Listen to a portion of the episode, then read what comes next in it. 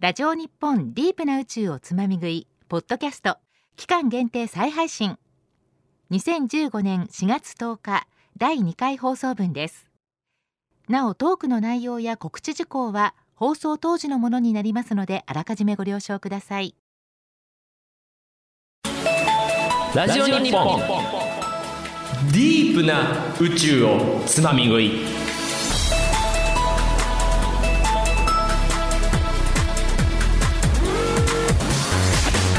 ラジオ日本をお聞きの皆さんこんばんは。JAXA 国立研究開発法人宇宙航空研究開発機構のディープ担当技術者をしております。深海のような深い青が似合う男藤平光一です。さて前回の放送で紹介した筑波宇宙センターの特別公開情報をチェックしてくれましたでしょうか？まだの人はぜひ JAXA のウェブサイトをチェックしてみてください。さあ先週始まりましたディープな宇宙をつまみ食い。今日はこの番組の AK パーソナリティ私藤平光一がお送りしております。この番組は宇宙をディープにお届けする30分間宇宙の技術的なお話を専門家が本気でディープにお届けするという番組です。宇宙の技術は多岐にわたっていますので毎回つまみ食い的にいろいろお伝えしようというラジオ界初の試みです。専門用語も遠慮なくガンガン飛び出してきますがご安心ください。詳しく調べたいというリスナーの方のために大事な専門用語は放送終了後番組のウェブサイトに載せておきますよ。ねえこれ画期的でしょ？それではディープな宇宙をつまみ食い。今日のメニューを紹介しましょう。まずは宇宙ディープディープ。JAXA の技術者に自身の専門分野のディープ話をたっぷりと聞かせてもらうコーナーです。今日は宇宙の電源技術のお話です。どれだけディープな話題が飛び出すでしょうか。そして宇宙あっちとこっち。宇宙にまつわるいろいろな事柄から2つ取り上げてあっちとこっちに分けて聞き比べます。今日は施設公開。直前特集です。あっちは筑波宇宙センターこっちは調布航空宇宙センターです。ディープな宇宙をつまみ食い。ディープなディープな30分間最後までお楽しみください。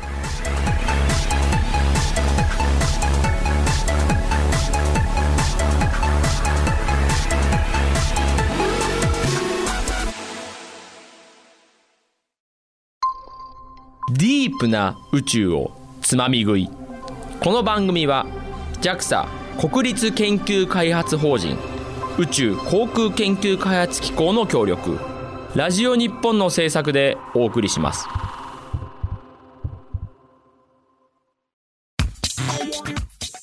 ラジオ日本ディープな宇宙をつまみ食い。今日は AK パーソナリティ藤平光一がお送りしております。この番組はいつでもどこでもそして何度でも楽しめるポッドキャストでも配信中。詳しくはラジオ日本のウェブサイト「ディープな宇宙をつまみ食い」のページにアクセス !1422 宇宙つまみ食いで検索!ディープディープディープ。ディープ宇宙ディープ。ディ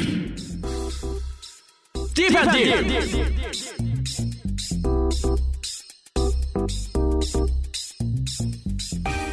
ラジオ日本から。JAXA の群青色といえば私。藤平光一がお送りしております。ディープな宇宙をつまみ食い。最初のコーナーは宇宙ディープディープです。宇宙に関わる技術はとても幅広く私も知らないことだらけです。このコーナーではたくさんある専門技術の中から一つ取り上げてその分野の専門家私の同僚である JAXA の技術者にディープなお話をたっぷり聞かせてもらいます。第2回の今日は宇宙の電源技術のお話です。電源技術の専門家 JAXA 研究開発部門第一研究ユニット研究員の川北史郎さんです。こんばんは。こんばんは。人工衛星は電気機械ですよね。なので電気がなくて動かないじゃないですか。はいその通りですね。例えば宇宙ステーションとかあの人工衛星もですね電気を使って動いているという中では電源っていうのはとても大事な技術になっています。そうですね。はい、でその電源なんですけども大きく分けて3つあります。1つは電気を作る太陽電池で作った電気を貯めるバッテリー。でその電気をまあ動かしていろんな機器に分配する電力制御機と。この3つに分けられます。なるほど。電気を作って貯めてコントロールすると。いう3つがあると、はい、なるほど。でその電源は EPS と呼ばれておりまして、まあ、よくビルとかの壁にあの EPS と書いた扉を開けると中に分電盤が入っていると。そうなんですね。皆さん分かるかと EPS は宇宙用語かと思ってました。あ、はい、実は一般的な言葉でもあるんですねでその中で私が担当してますのが電気を作る太陽電池になります。作るところですね。はい。で例えば地上用の太陽電池と宇宙用の太陽電池といろいろあるんですけどもそれは太陽電池何が違うかってご存知ですか？何が違うんでしょう。やっぱりこうなん性能とかもやっぱ違うんですかね、まあ、性能そうですね。性能も大事なところなんですけどまあ一つはうん、残念ながらというのかな。あの宇宙の太陽電池はちょっと高いと。高い、はい。価格が高いってことですね。そうですね。なるほど。どうしても宇宙に行ってしまうと、まあ、故障しても、あの交換できないということがあっていかに壊れないものを作るかというところで工夫がいろいろあるのでどうしても高くなってしまう。なるほど。壊れないものを作るとどんどん高くなってしまうと、まあ、それはまあ仕方がないとは仕方がないですね。はいでそういった宇宙の太陽電池なんですけども例えば地上で使うとどうなるかというのは分かりますかね？地上で使うとなんかより性能が高くなりそうな感じがしますけどね。そうなんですね。そうなってくれるのを期待はしてるんですけど実は宇宙のやつをそのまま使うところはできないんですね。できないんですか？すぐに壊れちゃいます。あ逆に壊れちゃうんですね、はい例えば宇宙と地上というのは環境というのは違いまして地上に持ってきてしまうと例えば雨ですとか風ですとか雪ですとかあと氷とかはい。降りますので、そういったものにさらされてしまうと実は宇宙用の太陽電池はすぐに壊れちゃうんです。なるほど。宇宙で雨は降りませんからね、はい。なるほど。だそういったことで地上は地上の環境宇宙は宇宙の環境というのは大事であって例えば先週東尾さんが話をしましたがそういった宇宙の環境でもあの使える太陽電池というのが宇宙用の太陽電池になっています。なるほど。つながってきましたね先週の放送と。そういうことですね。そうそうですね、はいでそういった中で宇宙の太陽電池まあいろいろ宇宙の環境ってあるんですけども一つ厳しいのが熱環境という熱環ものなんです、ね、境、宇宙の熱の変化は激しいですからね、はい。で宇宙でも日が当たるところはやっぱり温度が高くなりまして、えー日が当たるところで、えープラスの100度まで日が当たらないところでマイナス200度とかなり厳しい熱環境になってるんですね。すごい差ですね。300度ぐらいあると。はいなのでそういったところでも使えるかというのは地上で試験してるんですけども例えばマイナス200ってなかなか作るの難しいので,、はいで液体窒素の中に入れてですねガンガン冷やしてあげてもつ持たないというのを実験して確認してますね。でそういった熱環境の中でも最近あの、まあ、よりあのいろんなところに宇宙機が行きますので例えば水星まあ太陽に近づくところですね。そういったところに行くとややあのより高い温度にさらされると。なるほど。プラス200度とかですね。プラスのが今度200度になるわけですね、はい。地球の周りでも厳しいのに太陽に近づいちゃうわけですからね、はい、なるほど。そういったところで持ちますかっていうのをいろいろ実験して確かめてますね。やっぱ地球の環境とはだいぶ違いますね、はい、でそういった宇宙の環境の中でももう一つ大事になってきますのが放射線っていうところなんですね。出ました先週の東尾さんがいっぱい語ってくれたはい。放射線ですね、あ放射線があるのないのどうなのどこで発生してるのっていう話があったんですけどその放射線が太陽電池に悪さをします。ああなるほど、はい。太陽電池にも悪さをしてしまうと。はい。例えばの例なんですけど、まあ、人工衛星打ち上げてから10年ぐらい動かしてるんですが10年経つと初めの発生している電気よりも大体2割ぐらい落ちちゃうんです、2割。20%も性能が落ちてしまうんですね、はい、なのでその落ちないように工夫をするといかに強い太陽電池かっていうのが望まれています。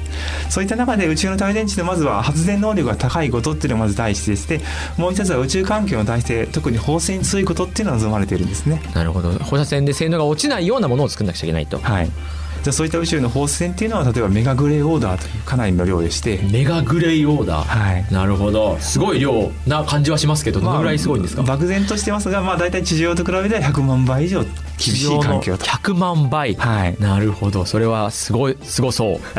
そうですね。感じます。かなり厳しい環境になってますね、はいでそういった宇宙の太陽電池なんですけども、まあ、これまでシリコンとよく屋根に乗っている太陽電池もシリコンの太陽電池なんですがという材料を使っていたんですけど最近はあの同じ半導体でも化合物半導体という材料を使う単体ではなくて化合物を使ってると。はい。で化合物半導体でまあ有名なのがガリウムヒ素という材料なんですけども、まあ、それを使うことによって、まあ、性能も上がるし放射線もまあ耐性も上がるとなるほど。いう材料なんですね。良くなるんですね。はいでそういった中で効率を上げていこうというのをやっているんですが、まあ、太陽のスペクトルをまんべんなく使いたいと。で一つの材料だけじゃなくて複数のあの材料を組み合わせることによって効率を上げていこうというのを今やっています。なるほど太陽のエネルギーをより効率よくゲットしようというわけですねはいまあ、その中でまあ分けるという意味では青色の方はインジウムガリウムリンという材料であのカシ液の方は、え先ほど話をしたガリウム質素。あとは赤外液の方はゲリウマリウムという材料を使ってのいろいろ工夫してます。大丈夫ですか？皆さん来てますか？すごい出てきてますがこちらえ番組の終了後番組ウェブサイトに専門用語を載せておきますのでぜひぜひそちらをもう一回チェックしてみてください。ガリウム質素とかね。でそういった中で、まあ、これまでシリコンという材料が一般的だったんですけども、まあ、あの発電能力が光を電気に変える効率が18%ぐらい、まあ、20%近いものだったんですが今30%近くまで上がってきています。なるほど。今はもうそのぐらい上がってきてるんですね。はいでさらに上げたいという意味では、まあ、3つでなくて4つへと4つに増やしていくことによって効率を上げようという活動をしてまして、まあ、究極的には50層まで組み合わせると、まあ100%近くなるというふうに言われています。なるほど。50層までやればいいと、はい、理理想的には？そうですね。ねなるほど。現実的にはちょっと厳しいところもあると。はい。やっぱり50層を作るっていうのはなかなか難しくて、まあ、いかに効率を上げるかって中に一つの取り組みで積層数を上げていこうというのをやっています。なるほど。ありがとうございます。専門用語ガンガン出てきましたけど皆さん大丈夫でしょうか？専門用語の方はポッドキャストでも配信してますのでぜひぜひ何度も聞いてみてください。いやディープな話が続いておりますがここでちょっとブレイク。ラジオ日本ディープな宇宙をつまみ食い。宇宙ディープディープ今日のゲストは電源技術の専門家川北史郎さん。ディープな話はさらなる深みを目指します。著作権の関係で一部の楽曲をお届けできません。ご了承ください。お送りしております曲は川北さんお気に入りの一曲。ハンソンできらめきンバップです。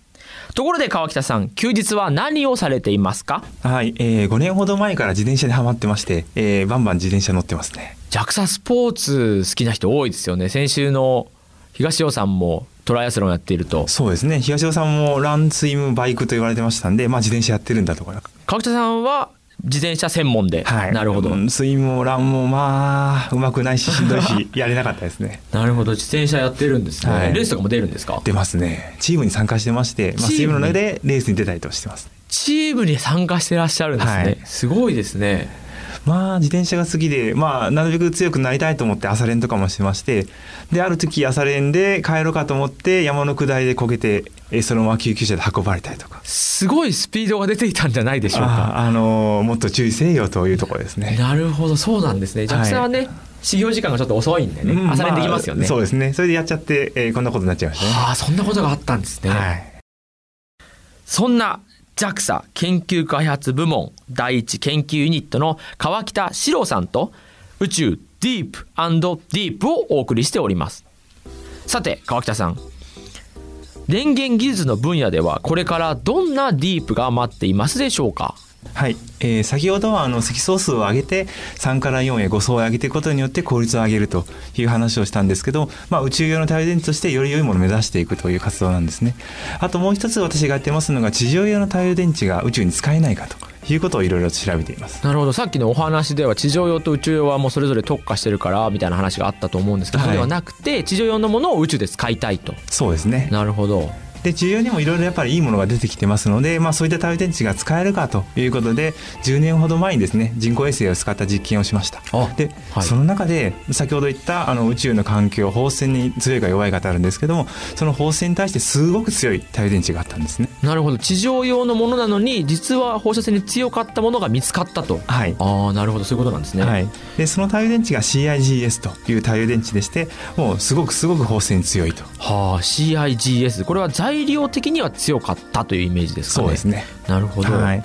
でこの太陽電池宇宙に上げるとどうなるかというのをいろいろと調べてまして例えば宇宙で先ほど10年経てば20%ぐらい性能が落ちますよとい。う話をしたんですが、はい、この太陽電池10年では全く性能が変わらない。変わらないんですね、はい100年でも変わらない。あそんなに全然変わらないんですね。で、まあ、どうなっていくか分かんないですけど1000年でも変わらない。なるほど。チェックする人間が死んでしまうと、はい、いうことですね。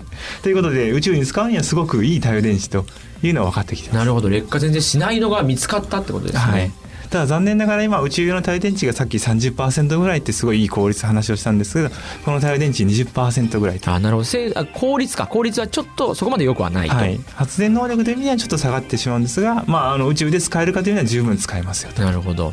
その効率もだし、えっと、耐久性も必要なののうち耐久性の方はもう満たされたと。なんで効率の方だけを追求すればいいよということですね。であともう一つこういった地上を使うというメリットはやっぱり安いと。あそうですね。まずそこですね。はい。なるほど。あと他にもこの太陽電池はフィルムの上につけるので、まあ、随分軽いんですね。軽い。これは宇宙では非常に大事なことですね、はい、軽くないとロケット開けてくれないのでね。いかに軽くするかっていうのは大事ですね。重いものがクリティカルに影響してきますからね、はい。軽さは非常に大事かと思います。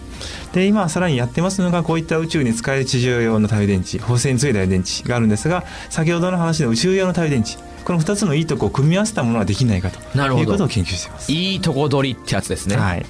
えー、と発電能力も高くてかつ宇宙でも環境体制が高いと。両方のいいとこを取っていこうと。じゃあそれをどうやって実現するのかはい。というところが大事なんですけども、はい。産総研さん、まあ、ちょうど筑波の宇宙センターのお隣の産総研さんで、はい。その技術にすごくいいものを持っておられて世界的にも注目されている技術なんですね。ああそうなんですね、はい。筑波はいっぱい研究所ありますからね、はい。その隣の産総研ではい。やっていたんですね、そうですね。なるほど。でそこでいろいろお話しさせていただいて、まあ、隣だっていうことで自転車で行ったりしてですね。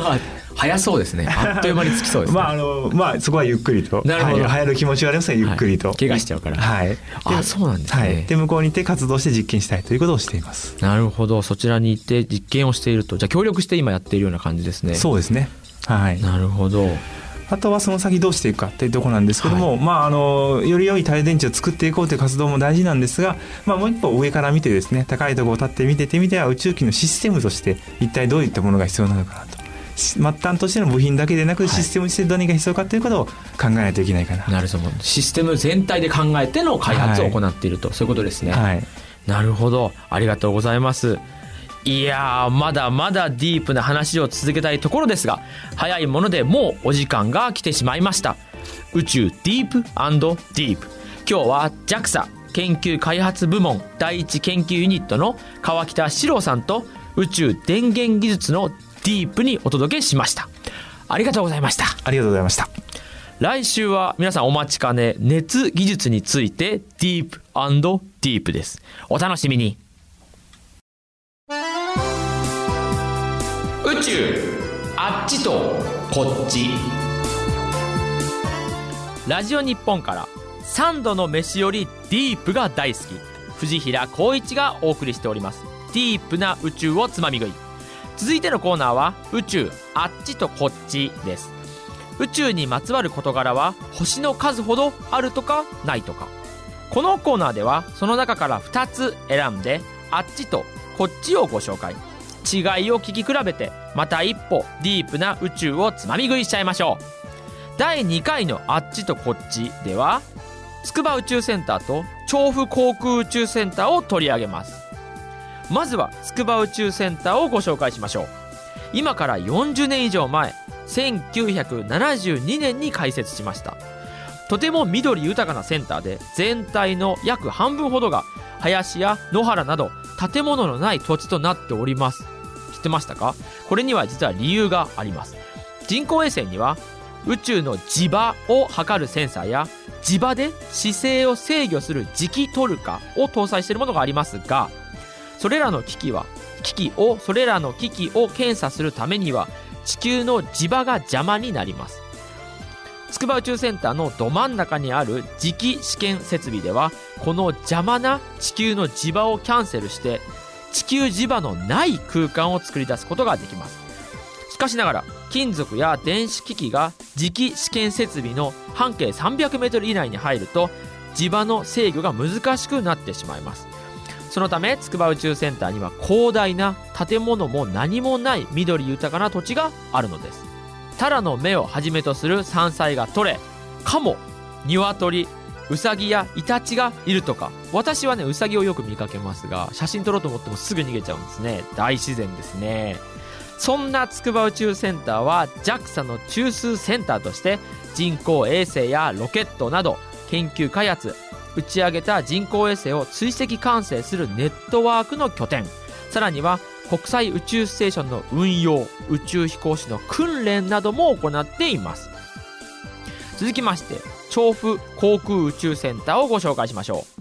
調布航空宇宙センターは今から60年前1955年に航空技術研究所として開設しました。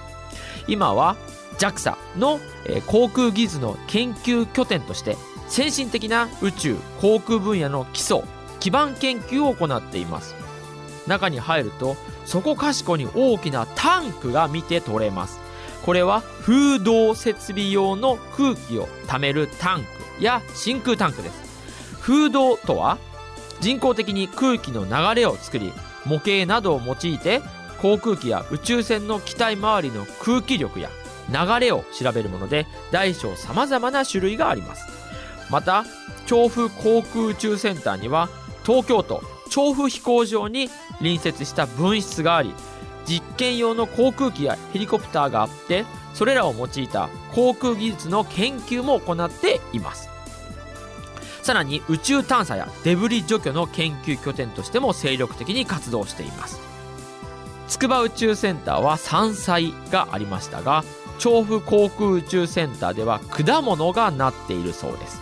春から順番に行くと梅プラム柿ビワカリンそして柑橘系の木々があるとかこれは僕も知りませんでしたがその昔職員がレクリエーションで植えたものらしいんですがなんだか果樹園にいるような感じですね。そんな調布航空宇宙センターは実は JAXA の本社なんです。これ知ってましたか？来週はぜひ調布に来てディープな航空の世界にも触れてみてください。今年の筑波宇宙センターの施設公開は4月18日土曜日。10時から16時まで開催。入場は15時30分までです。今年の調布航空宇宙センターの施設公開は4月19日日曜日。こちらも10時から16時まで開催。入場は15時30分までです。イベントの詳細や会場へのアクセスは JAXA のウェブサイトでぜひぜひチェックしてみてください。さあこのコーナー宇宙あっちとこっちではリスナーの皆さんからのメールをお待ちしております。比べてほしい宇宙の事柄やあなたの宇宙ディープ自慢をお寄せください。メールアドレスは deep.jorf.co.jp deep.jorf.co.jp です。ラジオ日本ディープな宇宙をつまみ食い。宇宙あっちとこっちでした。ラジオ日本ディープな宇宙をつまみ食い。今日は AK パーソナリティ藤平光一がお送りしております。どしどしメールをお寄せください。メールアドレスは deep.jorf.co.jp ディープなメールをお待ちしております。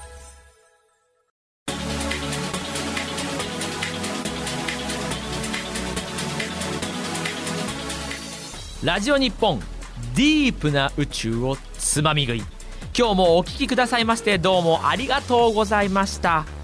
2週にわたって特別公開のお話をさせてもらいましたが、まあ、年に1回しかないのでぜひぜひ皆さんに来ていただいて、まあ、ディープを感じてもらえればなと思います。そして相変わらず花粉症の私ですがどうぞお付き合いくださいませ。さてディープな宇宙をつまみ食いではリスナーの皆さんからのメールをお待ちしております。宇宙ディープディープで取り上げてほしいこと。宇宙あっちとこっちで比べてほしいこと。それから感想や質問もぜひお寄せください。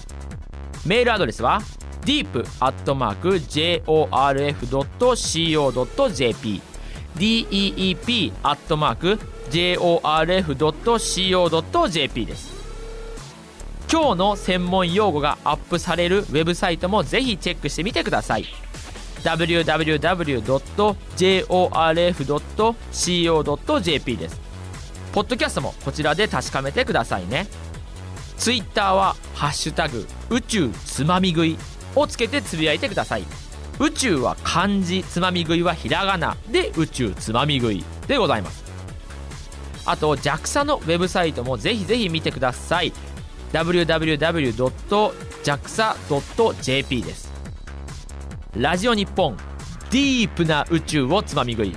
お相手は私この番組の AK パーソナリティそして JAXA のディープ担当技術者の藤平光一。今日のつまみ食いはここまで。ごちそうさまでした。